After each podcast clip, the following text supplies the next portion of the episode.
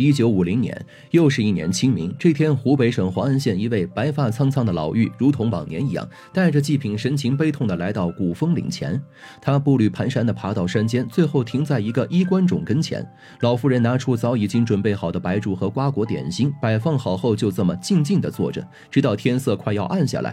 都说白发人送黑发人是世间最痛苦的事情。如今，这位老妇祭奠的正是她唯一的亲生儿子。熬过了十六个春夏秋冬，如如今已经是第十七个年头了。看完儿子的老妇人从古风岭回到家中，家里的寂静无声，他已经习以为常。正在忙碌晚饭的他，却突然听到有叩门声。打开门一看，竟是几名解放军战士，其中一个人还拿着一封信，告诉他这是他儿子的消息。老妇一脸惊讶：难道自己的儿子没有死？这究竟是怎么一回事呢？同往年一样，这位老妇人在山上依旧待了很久，因为怕儿子孤单。每年的这天呢，她都会按照惯例来到儿子的衣冠冢前和儿子说说话。从最开始的思念痛哭，已经慢慢成了闲谈家长里短和邻居间鸡毛蒜皮的小事儿。但偶尔间，霍的沉默还是会让这位老人潸然泪下。他难过，眼前这座坟墓里连儿子的尸体都没有，只有些旧衣服。回想当年得知噩耗的时候，他曾经几度昏厥，不敢相信儿子已经离开的事实。老人的儿子名叫徐花魁，就出生在黄安这片土地上。徐花魁刚出生的时候，他的家里还有九亩肥田。生活条件比起同村里的人来说，已经是相当优渥。一家子光是守着这些地方就可以吃穿不愁，更别说还有其他副业。得益于这样的家庭条件，徐花魁也比同龄的孩子幸运得多。从小就能够进到私塾里读书习字。别人因为战乱动荡背井离乡做工贴补家里的时候，他却可以坐在窗前一边读书一边感受家庭的温暖。老夫人对孩子的要求不高，只希望他一辈子可以本本分分，娶个老老婆，继承家业，做个闲散少爷就好了。不求大富大贵，只愿平平安安。可没想到，正是因为送儿子读了书，明了事理，反而推动他成了革命的一份子。对一个大半辈子都活在封建制度下的女人来说，她虽然不太明白革命意味着什么，但还是选择了默默支持。再看徐花魁，她加入革命其实是早晚的事情。早在他六岁的时候，父亲染上赌博恶习，几乎败光了几辈人攒下的资产，而且常年经营在赌坊里，基本不着家，更别提照顾妻儿了。即便回家呢，也是为了拿钱。后来呢，就是卖地买房，把家里能够卖去换钱的基本都卖了。年幼的徐花魁不明白为什么每次父亲回来都是匆匆忙忙，也不清楚为什么母亲天天以泪洗面，但他能够感觉到家里越来越空，吃的饭菜也越来越简陋。随着年龄的增长，他渐渐知道了赌博是什么意思。十赌九输，他也明白他家家道中落的原因。一开始，他还会和母亲一起劝诫父亲，让他远离赌坊，尽快戒赌。可那个时候，父亲已经嗜赌如命，根本听不进去娘俩的话。眼看家里的田地越卖越少，父亲又深陷泥潭无法自拔。徐花魁那时还没有成年，他只能够和母亲一起手足无措地看着事情越来越糟，不知如何是好。谁知就在母子二人还为如何劝诫父亲发愁的时候，徐花魁却发现了父亲有了变化。那是很平常的一天，发现在父亲并没有像往常一样火急火燎地赶去赌坊，而是坐在家中聚精会神地看着一个小本子。面对父亲这样意外的举动，徐花魁并没有特别在意。直到后来，他发现父亲不再去赌坊了，然而天天往镇子上的农民协会跑，这让徐花魁非常的好奇。难道自己和母亲的劝说管用了吗？徐花魁带着疑问，开始向父亲身边的好友打听。原来父亲不知从哪里结识了几名共产党革命工作人员，在他们的引领下，父亲不但戒了赌，还越来越顾家，终于像个正常人一样认真工作、认真生活了。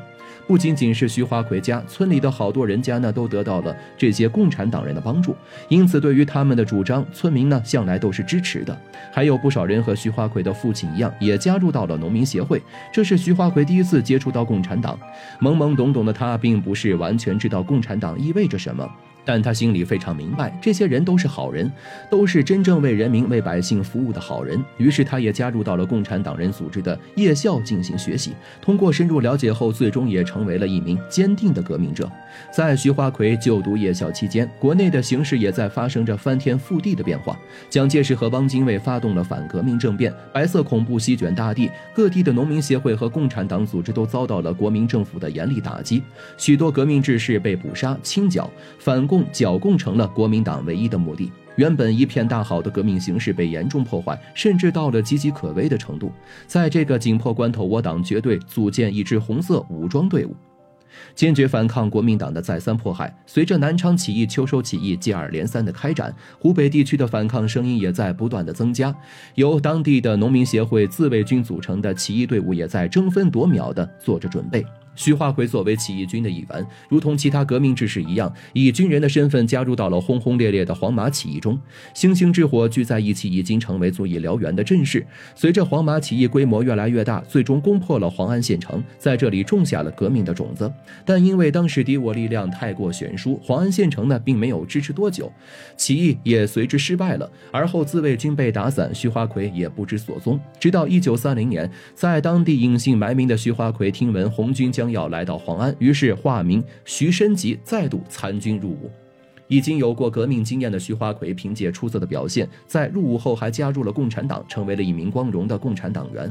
加上参加过黄麻起义，作战英勇，不出几年，徐华奎就升为了副团长。虽有了军职，但徐华奎也没有居功自傲，退居二线，反而是愈加的勇猛，每次都冲在最前面。那时候，国民党对我党实行的多次围剿战，徐华奎奋勇向前，屡屡身负重伤，但他总能够从鬼门关爬回来，还被士兵们称为福将。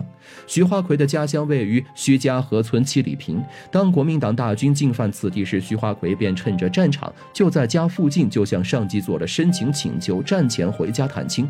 批准后，他快马加鞭赶回家中，谁知刚进门就得知了父亲离世的噩耗，家里只剩下母亲一个人独守空屋。原来父亲早在几个月前就已经病逝了，但母亲一直联络不到徐华奎，于是只能够独自承担。见到心心念念的儿子，母亲终于卸下这么多天的阴霾，哭了出来。安慰好母亲后，徐华奎告诉他，现在前线吃紧，国民党就要打过来了，他必须再次返回到战场。看着母亲头上的白发和脸颊上的皱纹，徐华奎轻轻地拭去母亲眼角的泪水，承诺会在仗打完之后就回来，与母亲一起去父亲的坟前祭扫。徐华奎走得很急，甚至连母亲准备的晚饭都没有吃到，就匆匆离开了。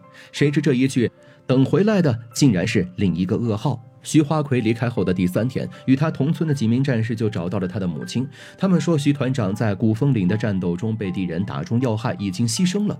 徐母听到这个消息，一时竟愣住了。明明前两天才见到儿子，怎么就没了呢？他接受不了这个事实，几度昏厥。不顾众人的反对，徐母醒来过后，依然坚持要去儿子牺牲的战场上，要找到他的遗体。可战场已经被清扫过了，除了千疮百孔的大地和已经干涸的血迹，他什么都没找到。悲痛之余，徐母找出了几件儿子的旧衣，为他在古风岭立了一个衣冠冢。从此之后，每年这天都上山来祭扫。如今眼前这几名解放军战士告诉他，徐华奎还没有死，还带了一封信给他。信中儿子说自己已经是司令了，还要接他去北京。徐母悲喜交加，她追问当年究竟是怎么回事，可家里的这几名战士还比较年轻，根本没办法清楚的解释十七年前的事情，只说要徐母赶紧收拾行李，由他们护送她尽快前往北京。时隔十七年，徐母终于见到了已经牺牲的儿子，这才知道当年的故事。原来徐花魁在中弹后便倒在了战场上，因为伤口太深，还被伤到了重要位置，眼见不能成活。但战士们看他还有一口气，便在撤军后将徐花魁一同带走，送到了医院。在医生的抢救下，昏迷了好几天的徐花魁凭借顽强的意志，终于醒转。不过因为受伤过重，他暂时没办法。扛起枪冲到第一线了，但是徐华奎不愿就此放弃革命，不能带兵打仗，他就坐镇后方为我军出谋划策，调兵遣将。后来徐华奎被红四方面军总指挥徐向前看中，调到身边担任参谋长，负责培养革命队伍。身体好些后，徐华奎随着革命队伍转战多地，后来还参与了长征、抗日战争、解放战争。居功至伟的他被升任为济南军区司令。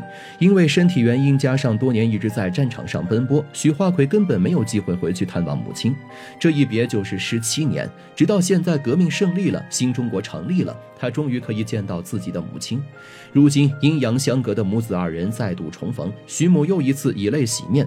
不同的是，这次的眼泪是喜悦的眼泪。他终于能够见到儿子，并和他一起过平静安定的生活了。